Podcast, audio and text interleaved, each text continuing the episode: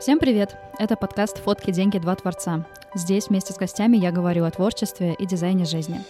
Сегодняшний эпизод я записываю со своей новой знакомой из индустрии Софией Куманеевой. С ней мы познакомились как участники SE комьюнити. Это комьюнити а, лидеров, предпринимателей, управленцев а, Setters Education, где я работаю редактором. Софья, марк-директор в проекте для офлайн знакомств «Фитиль», марк-директор в магазине мужской одежды КМФ-78 и по совместительству маркетинговый лид в проекте психологов. Софья, привет! Привет, привет! Расскажи, пожалуйста, нашим слушателям немного про себя. Итак, да, меня вправду зовут София, и у меня правда столько проектов, и действительно я везде лид, менеджер, маркетолог, все вместе — много проектов, все в стартапе, все нуждаются в любви и заботе, и я помогаю как могу. Да, то же самое. Сглотнули, кашлянули. А, с Софией мы познакомились, получается, неделю назад, да? Да, да. Или около было. того, да. Это, мне кажется, было как раз в прошлый понедельник. А, в нашем SE комьюнити есть замечательная функция Random Bot кофе.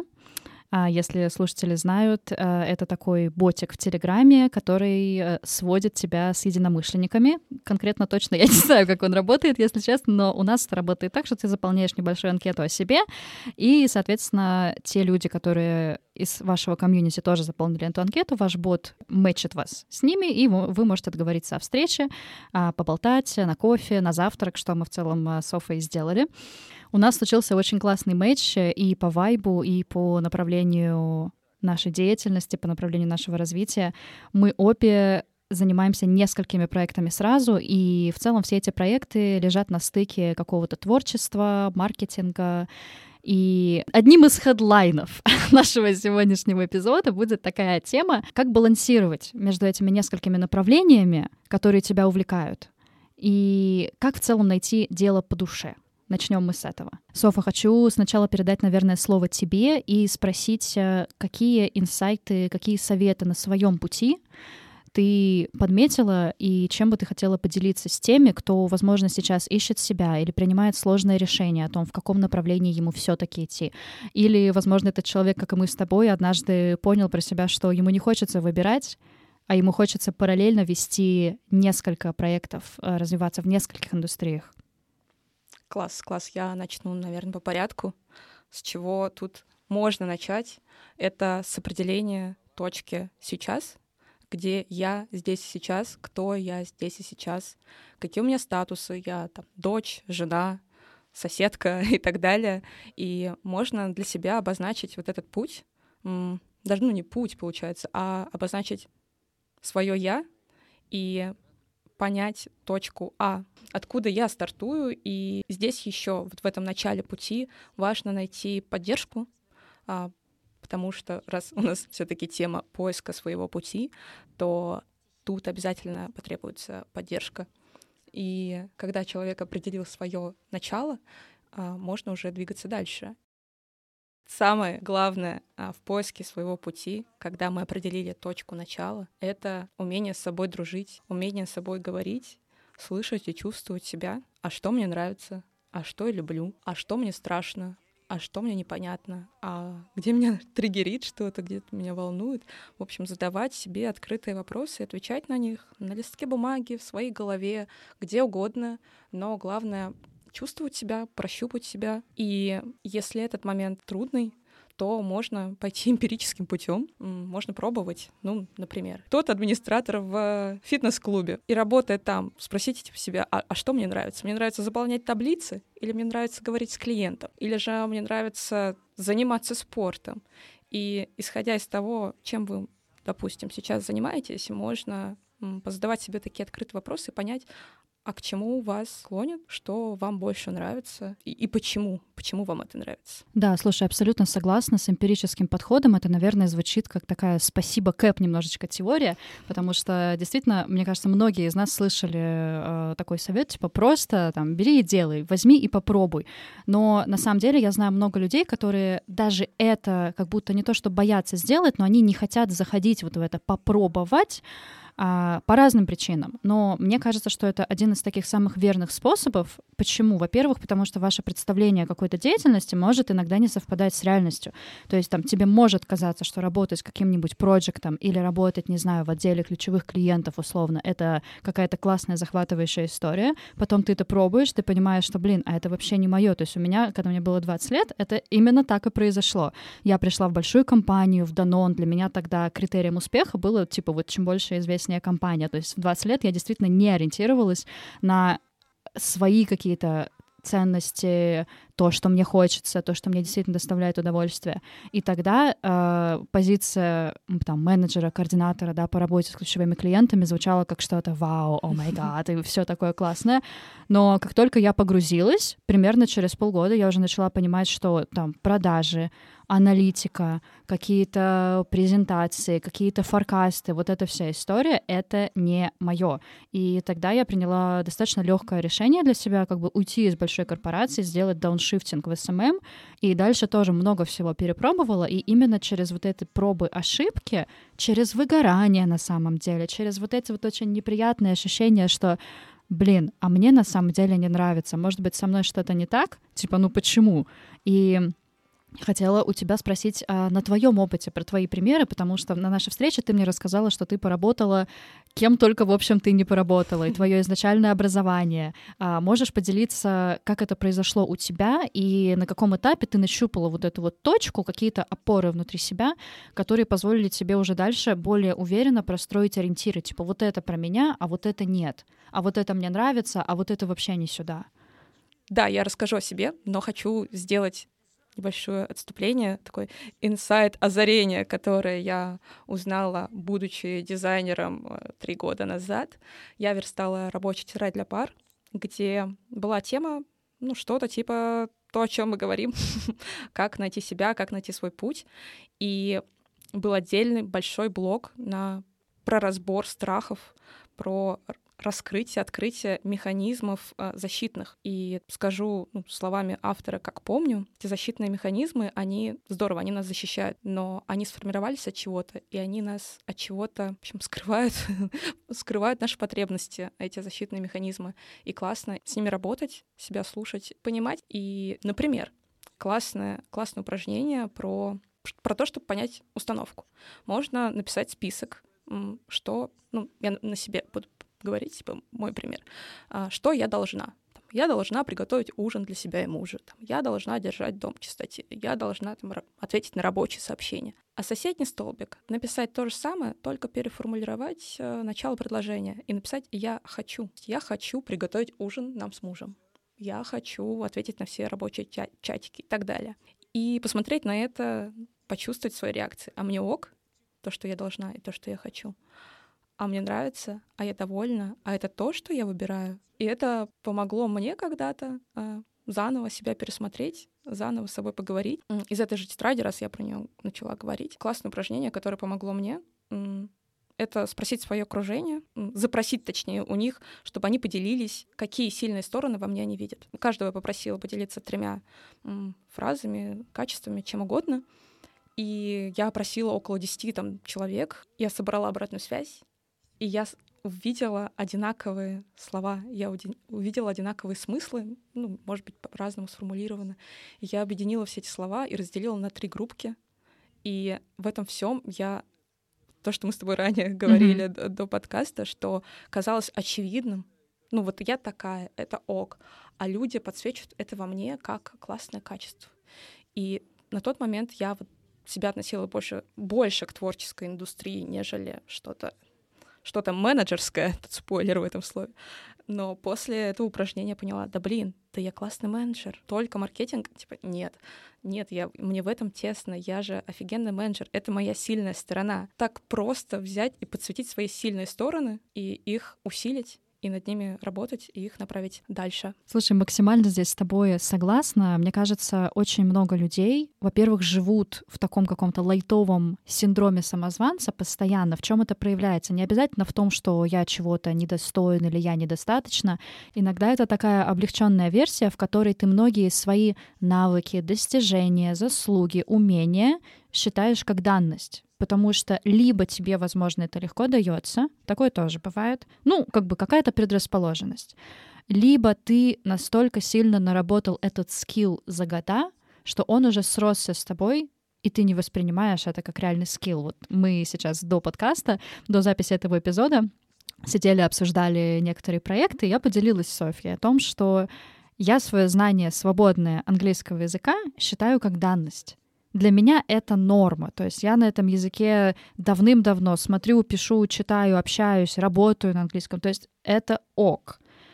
И из-за этого я недооцениваю эту какую-то свою добавленную ценность как специалиста. И, ну, объективно, да, конечно, много, миллионы других специалистов на российском рынке, а на других рынках двух, трех, четырех, пятиязычные люди, и для них это тоже добавленная ценность. И как бы у меня идет конкуренция ну, с другими уже специалистами, то есть я не конкурирую с теми, кто не знает языка, я априори конкурирую с теми, кто знает минимум два, а максимум больше языков. Но даже это, это скилл, это ценность. Мое восхищение. Понимаешь, а ты говоришь мое восхищение, мне кажется, моя голова сейчас такая, господи, да чему тут восхищаться? Так, Понимаешь? Вот я не могу так, и мне хочется, хочется свободно говорить на английском, поэтому вот, восхищение. понимаете, и я вот об этом. И очень действительно важно и ценно проделать такие упражнения, как Софья рассказала, чтобы вернуть вот эту вот атрибуцию того, что ты на самом деле классный спец, в любой нише, неважно, творческое, креативное, что-то более менеджерское, управленческое, вернуть себе вот со стороны вот это ощущение, что а вообще-то, вообще-то у меня скилл-сет, ничего себе. И недооценивать его, занижать себя, соответственно, занижать прайс на свои услуги, потому что одно идет из другого. Вы считаете что-то, ну, такой базовой какой-то истории, которая, не знаю, вам э, с неба упала, условно говоря, и, соответственно, теряем очень много в каких-то интересных проектах, интересных клиентах, интересных э, заработках даже.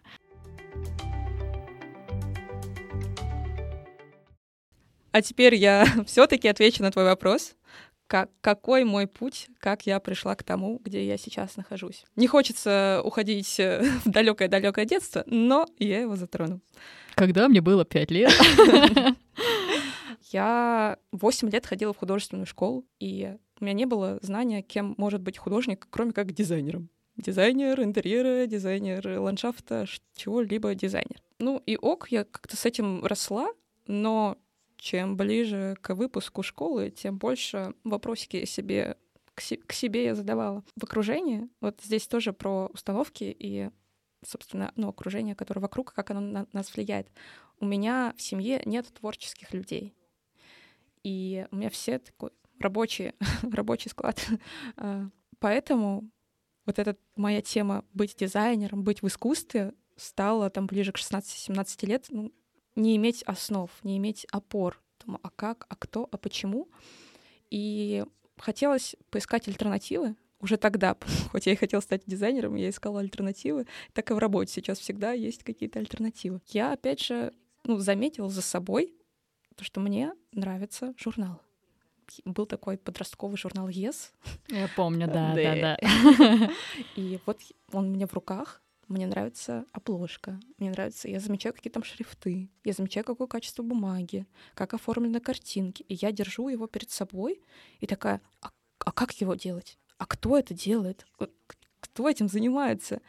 И вот эти вот вопросы, такие интуитивные, а, направили меня на то, что я поступила на издательское дело. Здравствуйте. Но творческая жилка не угомонилась.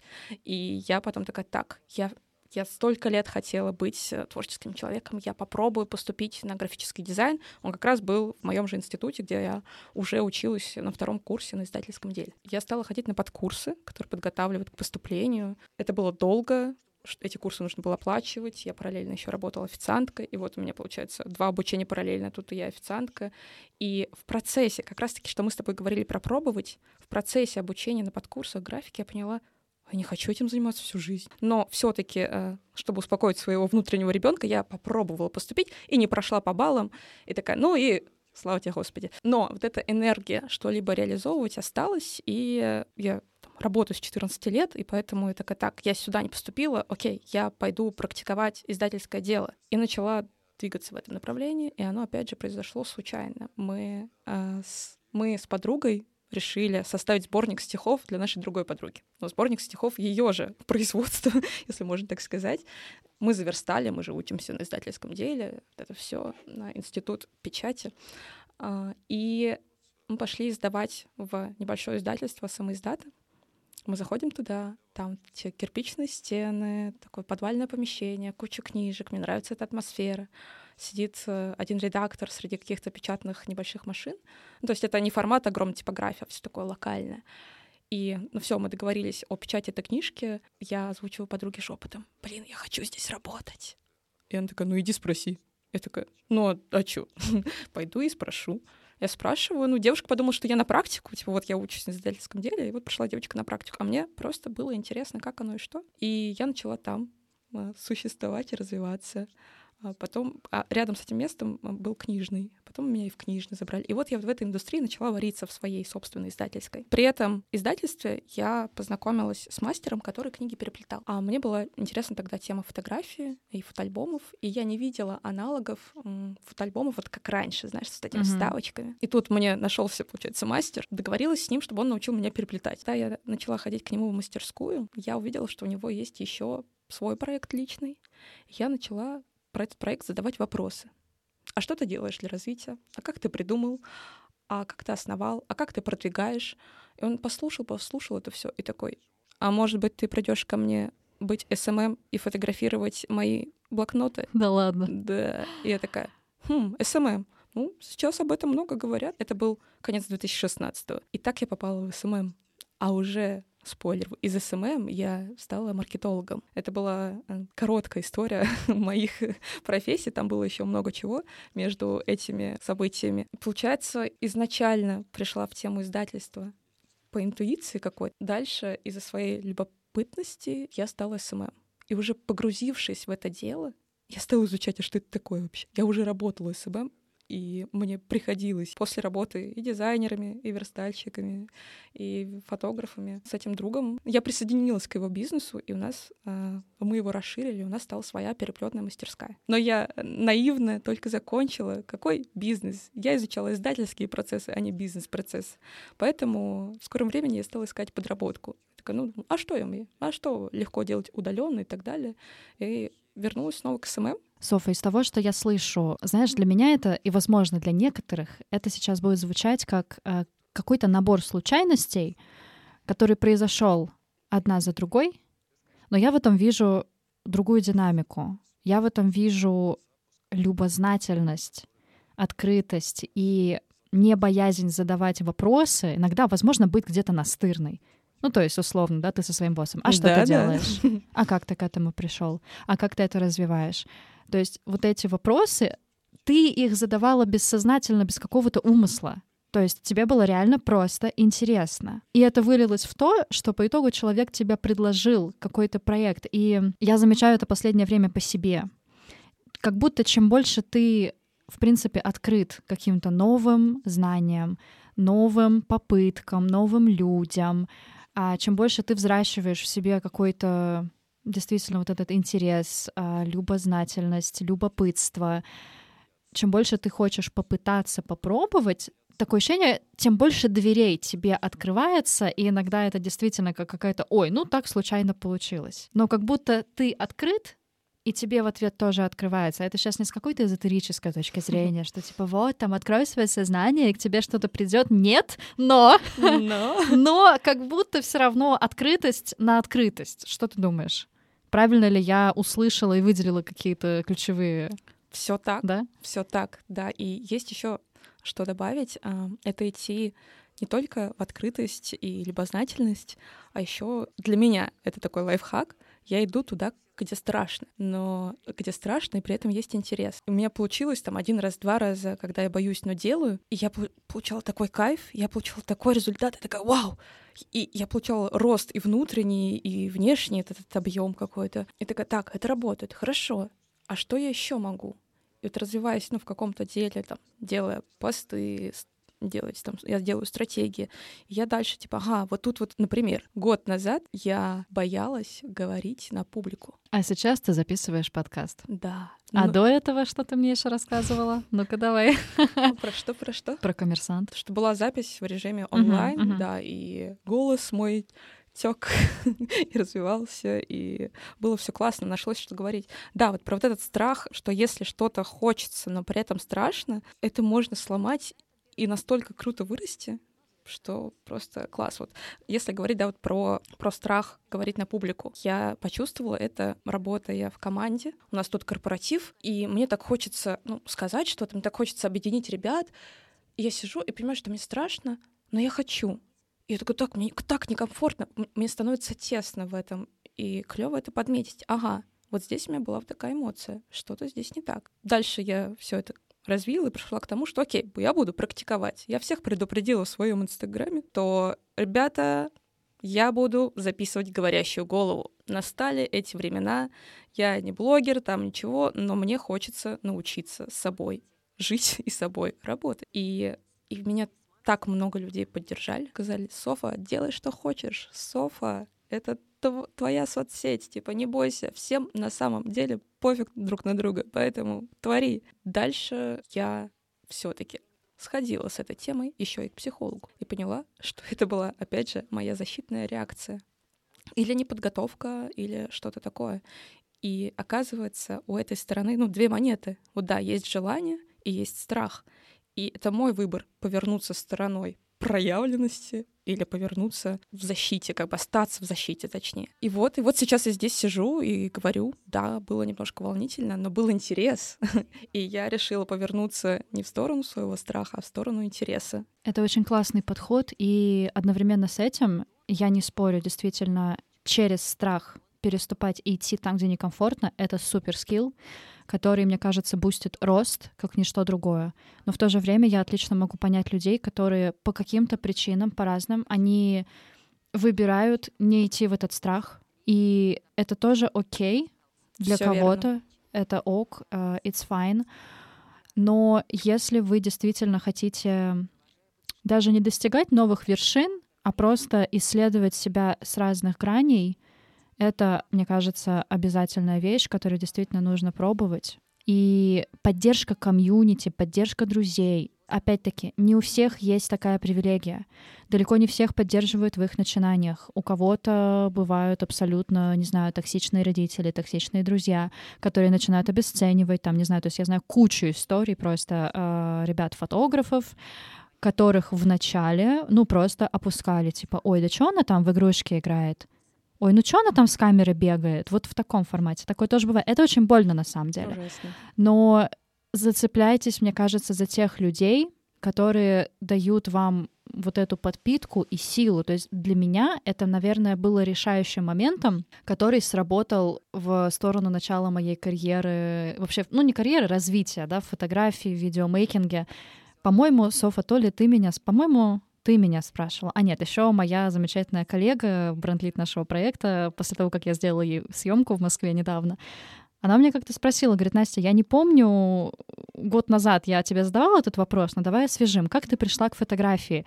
И я помню, что я немножко впала в ступор после этого вопроса, потому что у меня не было эврики момента, у меня не было какого-то осознанного решения, что типа вот, все, завтра я там покупаю себе камеру и начинаю фотографировать. И я понимаю, что когда я поехала в Италию два года назад а, на семестр по обмену, я интуитивно, абсолютно просто вот потому, что мне хотелось делиться своим видением с миром. Это было абсолютно на- натурально, скажем так, для меня. Я на телефон просто там, да, как бы iPhone 11 фотографировала, снимала какие-то видосы, что-то монтировала, но у меня была такая сильная саппорт-система, ребята, которые говорили, блин, это вообще-то очень круто, блин, ты чё, вау, какие кадры, вау, какое видео. И это настолько давало вот тот самый boost, что я вернулась из Италии такая, блин, а я хочу на камеру попробовать передавать вот это видение, которое получается передавать. И это был не вопрос навыков, потому что они тогда были достаточно, ну не то что базовые, но они ничем не отличались от миллиона там других э, ребят, да. Это была вот эта вот поддержка. Класс, класс. Ты еще сказала «я хочу», и вот, типа, я делаю. Ну, поддержка, безусловно, тут важна, нужна. И вот это вот «хочу» мне понравилось, потому что просто, ну, не просто, а делать то, что хочется, и если оно дает энергию, это огонь. То есть заниматься чем-либо делать какое-то дело, которое может там еще не приносить денег, или кто-то не одобряет, кто-то не поддержит в этом, но вам лично дает энергию и настроение или еще что-то важное для вас, то супер, можно этим заниматься и в этом развиваться. Соф, у меня родилось несколько тезисов о том, как найти дело по душе. Они на самом деле достаточно базовые, но просто если их перекладывать на себя и раскрывать, использовать те упражнения, которые ты упомянула в начале, мне кажется, это будут такие рабочие инструменты для тех, кто либо мечется сейчас, либо, возможно, полностью хочет вообще переделать свою карьеру, переделать свою жизнь, выбрать какие-то новые пути развития. Первое — это просто пробовать, пойти эмпирическим путем, как мы с тобой абсолютно согласились. Это то, что мы попробовали, это то, что получилось. А не бойтесь задавать вопросы. И старайтесь действительно взращивать в себе, как мы говорили, любопытство, любознательность и желание открывать новое, потому что на открытость приходит открытость. Второй тезис, который я выделила для себя и который мы еще не затронули, не идти на поводу у популярных и трендовых профессий просто потому, что сейчас это модно, или просто потому, что ваш друг рубит там бабки, или потому что все компании делают курсы типа «Как стать айтишником за три месяца и начать получать 300 плюс тысяч в месяц». Когда мы мечемся, когда мы в тревоге, когда мы не понимаем свою потребность, мы склонны выбирать то, что рядом, то, что популярно, то, что делает, опять же, вот, друг, сосед и так далее. И всегда, когда вот у нас есть внутренняя потребность, которая может э, закрыться страхами, неловкостью и какими-то другими проблемами, всегда с этой потребностью есть вот эта возбужденность. И если эту возбужденность не реализовывать, то у нас появляется тревога. И поэтому, как мне кажется, и как я помню из классных книжек, что ну, человек может ориентироваться на какие-то готовые пути, а не искать свои. Искать... Потому что это выглядит более безопасно, чем да, пойти да, в то, что да, неизвестно, да, да. неизведанно и вообще это для тебя новое. Классно собрать пазл по картинке. Да. Вот. А сделать свой пазл со своей картинкой, э, придумать картинку, напечатать эту картонку, наклеить, вот это все продумать, это уже сложнее. Ну да, потому что мы же инстинктивно избегаем каких-то ошибок, каких-то состояний, где, возможно, мы сами для себя будем неуспешными возможно, сами для себя не оправдаем свои же собственные ожидания. Когда ты протаптываешь свой путь, на самом деле это неизбежно. И я говорю тоже как человек, который до сих пор боится на сто процентов зайти в фотографию как в карьерный путь. То есть объективно для меня сейчас диджитальные проекты, маркетинг, а, контент, mm-hmm. они хреначат, я бы сказала, процентов на 150, если не больше. Фотография болтается, ну, на 60, Плюс-минус так. И это из-за страхов? Да, я абсолютно точно это знаю. Или из-за отсутствия времени?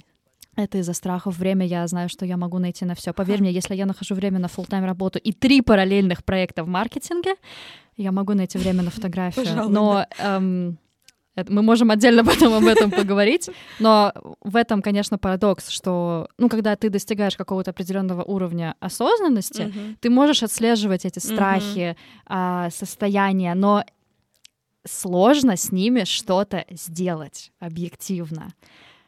Тут очень хочется, хочется, но очень сложно, да. Тут хочется тебя немного защитить, что нормально а, иметь две позиции. Опять же, мы такие двуполярные существа. Это позиция вот этой стабильности и комфорта и позиция изменения.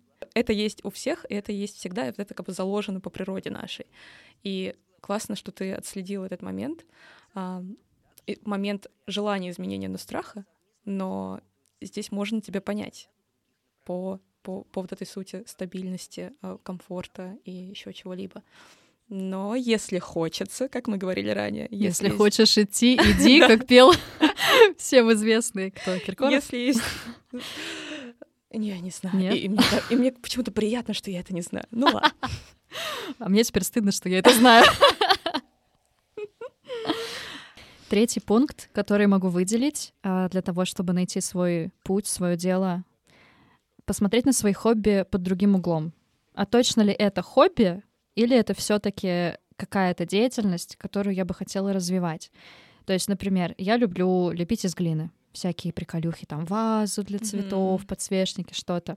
Я люблю рисовать сама для себя, просто покупаю небольшой холст, акриловые краски и что-нибудь срисовываю. Чаще всего это, конечно, пейзажи Тосканы, которые мне запали в душу после жизни в Италии. Вот, а, но чувствую, сейчас они сменятся пейзажами океана.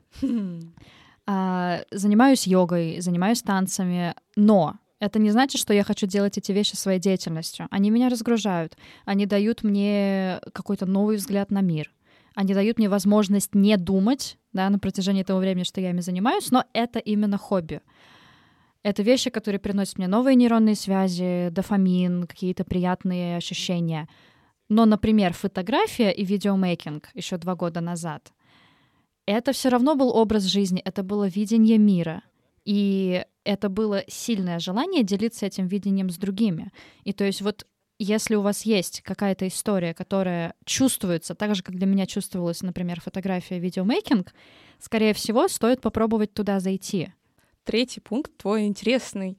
И я вспомнила свой блокнотик детства, юношества, как это назвать еще, когда я выбирала, куда поступать, и хотела лучше понять себя, я выписывала, типа, а что мне нравится делать, а что, кажется, у меня получается. И я помню тогда, я почему-то запомнила два пункта. Мне нравится оформлять, и мне нравится критиковать, написала я.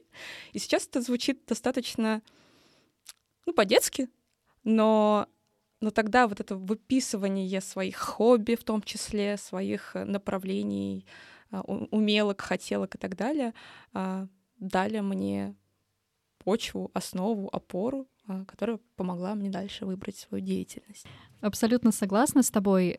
Есть э, такое неправильное, на самом деле, в обществе представление, навеянное, уж не знаю, соцсетями, какими-то инфлюенсерами или кем-то еще, возможно, статусами во ВКонтакте в древние времена, а, я это, кстати, говорила в одном из своих предыдущих эпизодов. Э, Найди себе дело по душе, и ты не будешь работать дня в своей жизни. Мне кажется, все мы уже давно поняли, что это огромная ложь, что работать все равно придется. И даже если ты нашел себе дело по душе, дело, которое тебя драйвит, а, дело, которым ты горишь, все равно будут какие-то рутинные задачи, какие-то процессы, которые либо придется делать самому, они тебе не будут нравиться, но их нужно будет делать. Либо, если совсем нету ни ресурса, ни желания, эти процессы можно делегировать, но от них никуда не убежать. Это такая подводка, да, к тому подходу, фанатом которого я стала в недавнее время. Мне кажется, это чем-то созвучно с икигай, знаешь, вот этой вот японской э, теорией. Я точно не помню, как она звучит, но концептуально, мне кажется, я сейчас именно ее передам. Э, подход, в котором вы определяете свои сильные стороны, сильные стороны, в чем я хорош, смотрите, что вам делать в кайф. Вот как раз-таки то, про что ты говорила, что мне нравится. Это может быть в любом формате. Глагольно перечислить, как ты говоришь, критиковать. И что еще было? Оформлять. Оформлять. Оформлять и критиковать. А, ну и, допустим, этих пунктов больше. Вы смотрите, где вы можете все эти вещи объединить. Какое-то одно дело, несколько дел, возможно — смотрите, как это можно монетизировать. И опционально, если вам это важно, а, смотрите, какое влияние это еще может оказать на мир. Здесь опционально, потому что кому-то действительно важно вот этот вот импакт, а, который ваша деятельность как-то оказывает на, там, на социум, не знаю, на конкретных людей. Но для кого-то это менее такая важная история, поэтому... Ты описала мой 2023 год, точнее его начало. У меня уже было тогда два проекта, это вот «Фитиль» и «КМФ», но мне не хватало чего-то своего. И я такая, так, Софа, давай, сосредоточься, что, что? Я так похожую создала формулу для себя. Я себе сказала, Софа, какие у тебя ценности, что интересно этому миру, как бы что полезно этому миру. И третье, я сюда же, типа, а за что люди готовы платить? Вот, и так пришла идея, тема рабочей тетради для пар. Угу ну как, не конкретно именно этот продукт пришел в голову, пришло в голову, что я хочу работать э, и что-то создавать в сфере психологии, а именно в онлайн-образовании. И как мне повезло, что у меня подруга и ее муж психологи. Вот и с ними мы уже развили, развили этот продукт, создали его и запустили. И, казалось бы, куда два проекта, они уже есть, куда третий. Но нет, есть желание, есть э, есть силы, и почему бы нет. И если мне тесно уже в двух проектах, то, конечно, можно и третий проект. И еще тут хорошая, хорошая ремарка, что если результат, который я приношу в двух проектах, устраивает всю команду и руководителей, то вообще спокойно можно идти и в третий проект. Да, мне кажется, если у тебя есть ресурс, а, можно брать этих проектов, ну, очень-очень-очень много. Главное, конечно, следить за своим состоянием. Я тоже очень сильно стала это пропагандировать, скажем так, в последнее время, потому что деньги — это замечательно, кейсы в портфолио — это замечательно, проекты — это очень круто, но ваш стресс, вашу тревожность, ваше какое-то начальную, допустим, степень выгорания или какую-то уже серьезную степень выгорания, это придется потом спасать с десятикратной силой, это займет очень много времени. Это будет очень сложный, тяжелый процесс, и если есть возможность, конечно, себя до этого не доводить, лучше себя до этого не доводить и относиться к себе бережно, нежно и стараться отслеживать. Об этом сейчас говорят очень многие лидеры, управленцы, что все вообще везде, в творчестве, в бизнесе, все начинается с состояния отдельного человека отдельный человек находится, скажем так, в ресурсе, опять-таки не эзотерически, не по инфо-цыгански в ресурсе, а просто в адекватном психоэмоциональном состоянии, с которого ты можешь работать, творить, э, где ты находишься в спокойствии, в гармонии, да, вот в таком типе ресурса. Вся команда находится в ресурсе, и, соответственно, это все транслируется на какие-то более масштабные уровни, скажем так. Ты права, и у меня есть свой списочек в голове, который помогает мне восстановиться. Ну, там от съесть шоколадку с кофе до принять ванну, уехать в отпуск, поговорить с мамой. В общем, много чего, мелких каких-то задачек, которые, ну, не задачек, дел, которые мне помогают. И, опять же, из вытекая из темы про рабочую тетрадь и запуск дополнительного проекта, я почувствовала в середине года, что я отдаю больше, а получаю, восполняю меньше, и я начинаю немножечко заканчиваться. И опять же вспомнила, подняла свой список, такая, так, что меня восполняет и что я могу применить сейчас? Я выбрала спорт, дополнительный спорт. Я не смотрю в это время в телефон, когда занимаюсь спортом. Мои мысли направлены на мое тело, на мои ощущения и так далее. И я просто добавила больше спорта, и это супер мне помогло супер меня восстанавливает и дает энергию на будущее свершение. Я нереально просто плюсую на спорт сейчас. Сегодня смотрела как раз выпуск э, с нейропсихологом британским, где она подтверждала, ну, это как бы ни для кого не сюрприз, конечно же, но спорт действительно помогает нам оставаться в себе, во-первых. Uh-huh. Он помогает нам переключаться, он помогает нам а, легче искать какие-то креативные подходы.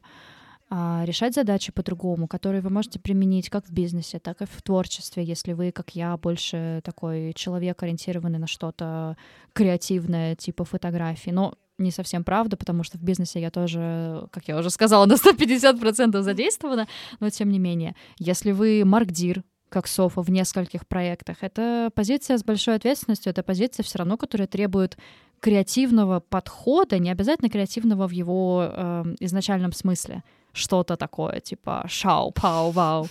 Креативное в плане по-новому посмотреть на какую-то стратегию, по-новому решить какую-то задачу, перераспределить. По-свежему. По-свежему, да, то есть что-то, зайти в какой-то подход, который вы раньше не пробовали, попробовать какую-то методику, да, перечислять можно очень долго. Да, тут хочется подчеркнуть, что вот эти вот отвлечения в исполнении помогают, ну, конкретно моей работе, что, что важно и что мне помогает, это видеть целую картину. Mm.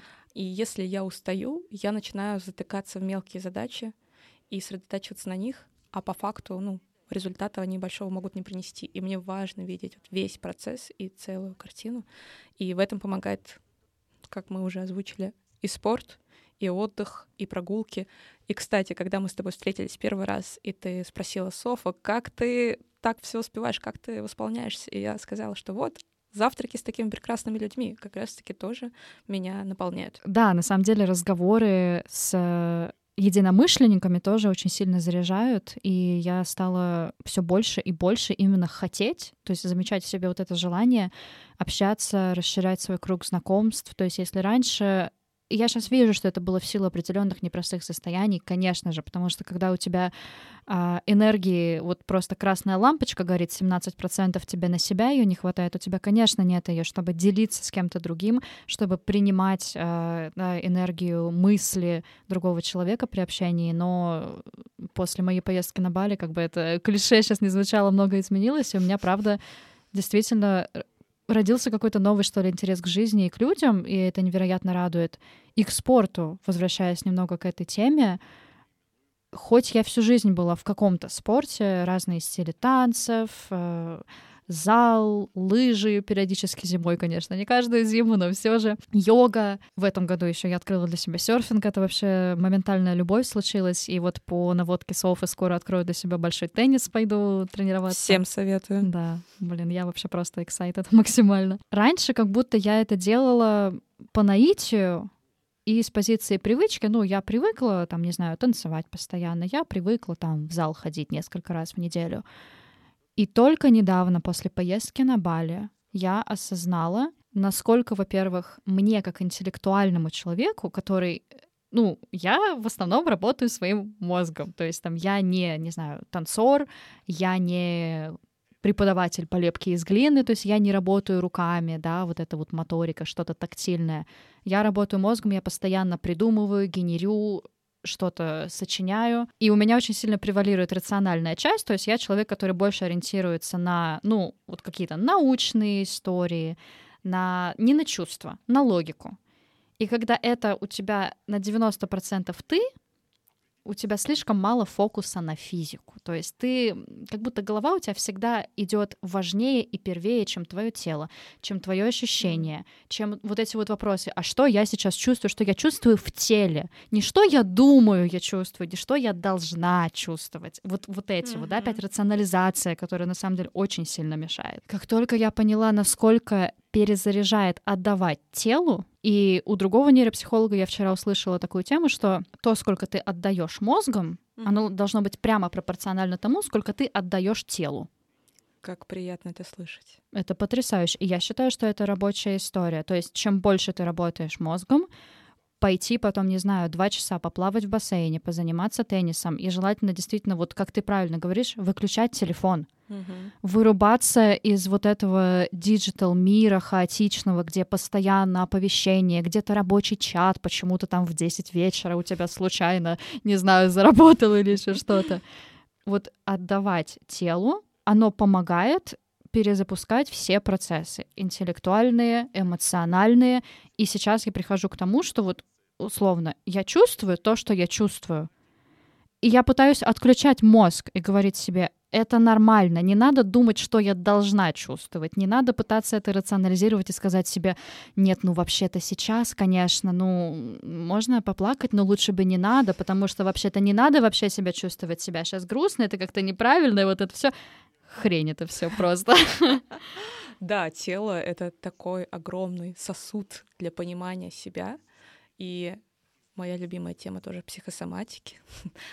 Она есть во мне, и я могу по своим психосоматическим болячкам угу. понять свои чувства и понять, ага, типа я что-то в себе там не заметила и, или дала где-то лишние эмоции, или наоборот запретила себе какие-то эмоции, и это отражается в теле. То есть тут тело и мозг супер связаны, и классно развивать телесные какие-то практики, а, с помощью которых можно лучше, опять же, понять себя.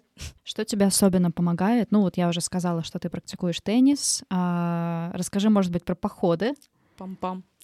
Я вообще люблю разнообразный спорт. Опять же, как э, ты сказала про нейронные связи, mm-hmm. везде они по-разному распределяются и создаются. И также тело, разный спорт дает разные нагрузки. И ну, мне просто интересно заниматься разным, как вы поняли, по количеству моих проектов. По спорту это, да, теннис, это групповые занятия. Мне нравится, что есть человек, который ведет группу. Я занимаюсь в небольших группках, и кажется, что это такая индивидуалка и мне нравится какая-то вот эта общая энергия, которая нас э, объединяет. Походы ты упомянула, да, это страсть и любовь э, моей, хочется сказать, всей жизни, но ладно, не всей. Это, опять же, было тоже интуитивно. Э, это подходит под тему выбора и профессии, и, и хобби. Да, там в детстве папа нас с сестрой вывозил в лес, ну, с палатками к реке, к озеру, вот это все. Но это был уровень шашлычников, как мы это сейчас называем, когда просто приехал, проночевал, поел и уехал. Несколько лет назад я почувствовала, что хочу обрести свободу, находясь на природе. Я хочу не бояться, я хочу знать, куда я иду, где я буду спать, что я буду есть, вот это все. Так я увидела в той мастерской, где я переплетала фотоальбомы, фотографии девушки с гор, с похода. Как все связано, вот вообще? Да, да, да. И вот мой друг Андрей снимал мастерскую с Женей. Женя иллюстратор, и она походница. И я такая, ну, для меня горы это было что-то типа вау, из ряда из ряда вон, типа, как люди туда, наверное, готовятся с детства. Но тут важно сделать отступление, что месяц, э, месяц до, до встречи с Женей и ее фотографиями походными, я ощутила в себе вот это желание и начала искать, типа, а какие нужны ботинки, а какой нужен рюкзак. И тогда я заказала свои первые трекинговые ботинки, вот просто как-то, я не знаю, почему я это сделала. Я такая, мне нужны трекинговые ботинки. Потом я увидела какую-то лекцию бесплатную, где рассказывают про экипировку, как нужно экипироваться для похода. Я сходила на нее, позвала подругу. Сейчас вспоминаю, господи, как я туда попала. Вот внутри что-то очень сильно орало во мне, чтобы я туда пошла. И вот потом, значит, встреча с Женей, я вижу эти фотографии, они реальные. Я говорю, как? Подожди, это вот так вот можно взять и подняться на ледник. Вот что у тебя? Это ледоруб? В смысле ледоруб? И да, она мне рассказала, что есть Петроградская школа туристов. Софа, ты можешь туда записаться, у них как раз через неделю новый набор. Только будь готова, там нужно сдать экзамены по узлам и пробежать 10 километров. Я тогда к бегу относилась, типа, бегать? Да никогда в жизни. Спойлер, я пробежала 10 километров. И я пошла туда, в эту школу туристов, и все закрутилось, завертелось. Там же я и познакомилась с мужем. И мы теперь вместе ходим в походы. Мы ходим как в спортивные походы, так и организовываем сами. Вот на этих выходных ходили на озеро Истребины. Летом там супер популярно, поэтому мы выбрали межсезонье, когда там была только одна компания. Походы топ, чтобы восстановиться потому что или мы специально отключаем телефоны, если вот мы в Ленобласти гуляем, или в горах просто нет связи. И здесь перезагрузка будет полнейшая. Это нахождение а, с собой, и с собой в природе, в естественной среде, где тебе нужно заботиться только о тепле, о сытости и о комфорте вот таком физическом. И больше ничего, голова больше ничем не забита. И в таком пространстве, в, ну, в такой ходьбе э, с рюкзаком за спиной очень э, легко слышать себя э, без вот этого шума вокруг. По возвращению в город есть период адаптации, потому что так кажется много всего лишнего столько каких-то ненужных подписок на кого-то. Я всегда очищаю подписки после походов. Ну так кто это, кто эти люди, зачем они мне нужны? Они что? Очищаю э, все пространство вокруг после походов. И это такой, ну, детокс, как бы это слово сейчас не звучало, но это реальный детокс от всего и вся, и где остаешься э, искренней, особо искренне с собой. Софа услышала в твоей истории про походы такую клевую мысль. Знаешь, дауншифтинг к своим базовым потребностям, как, как будто несколько шагов назад э, в эволюцию делаешь. Ну, то есть раньше же нужно было объективно мало. Да, да, да. Это сейчас мы... Понятно, потому что мы развиваемся, технологии развиваются, общество развивается. Нельзя говорить о том, что хорошо это или плохо, это просто как оно есть. Без прогресса не было бы ничего, это факт. Но вернуться к себе, к своей самости. К истокам. К истокам, да. Очистить вообще пространство вокруг себя, очистить голову и послушать, вот как ты говоришь, от чего я хочу, что мне нужно, что для меня важно. Вот этот какой-то Понятно, что практиковать минимализм — это даже есть э, такой, как образ жизни. Я начинала смотреть документалку Netflix, но, кстати, так и не досмотрела, надо вернуться к ней. И там ребята как раз рассказывают, как они... То есть они живут по формату минимализма. У них только самое нужное в их квартирах. Одеваются, соответственно, тоже условно одна футболка, одна куртка, там одни ботинки, одни кроссовки. Телефоны, да, у них какие-то гаджеты, конечно же, есть, но всего этого только вот того, что действительно достаточно. То есть не 10 пар обуви, там, не знаю. Это сложно практиковать, это осознанный шаг, это особый стиль жизни. Мне, например, я знаю, это не подходит. Большинству моих друзей и коллег это тоже не подходит. Но иногда практиковать это, чтобы просто заземлиться, успокоиться, мне кажется, mm-hmm. это нереально крутая тема, потому что все равно очень много навешенного извне, особенно с соцсетями. Mm-hmm. Ты заходишь, и тебе кажется, вот, ну, все равно ФОМО, да, а вот она вот mm-hmm. там или делает вот то. А и ей то всего лишь 20, да, а она уже... Да, да, да, да, то есть я это даже замечаю у своих друзей, которые, они объективно из себя много представляют для своего возраста, mm-hmm. и когда я слышу, что даже эти друзья такие, типа, блин, вот я, не знаю, полгода жил с мыслью, что мой там давний знакомый выше меня на пару ступеней, а потом я с ним поговорил и понял, что я вообще-то не хочу жить его жизнью, я абсолютно доволен тем, что у меня есть. Мне это недавно друг сказал. Я думаю, это абсолютно прекрасно, но то есть у всех мы у нас это инстинктивно как будто вшито все равно в мозг, вот эта парадигма сравнения, то есть самоопределение себя через других да, хотя бы да, на 5%, да. хотя бы раз в месяц, чуть-чуть, э, в какой-нибудь день, когда все просто кажется отвратительным. Вот, это все обратно к мысли, что да, заземляться, успокаиваться и слушать себя, потому что вы знаете, что вам нужно лучше, чем кто-либо другой. Софа, спасибо тебе большое за этот выпуск. Мы сегодня поговорили о том, как найти дело по душе, как балансировать между несколькими направлениями и почему это вообще на самом деле окей, почему не обязательно выбирать что-то одно, почему меняться — это классно, и выбирать несколько направлений для развития одновременно — это тоже классно. У нас очень живой получился диалог. Ставьте лайки, звездочки, решеры на эпизод этого подкаста. Во-первых, нам с Софой будет крайне приятно. Очень. Да. Пишите в комментариях, если какие-то мысли особенно вам зашли из сегодняшнего эпизода, или, возможно, вы хотели бы что-то добавить. Или, наоборот, поспорить с нами, это тоже окей. И мы принимаем любые точки зрения в этом подкасте. До встречи в следующем эпизоде. Пока. Пока.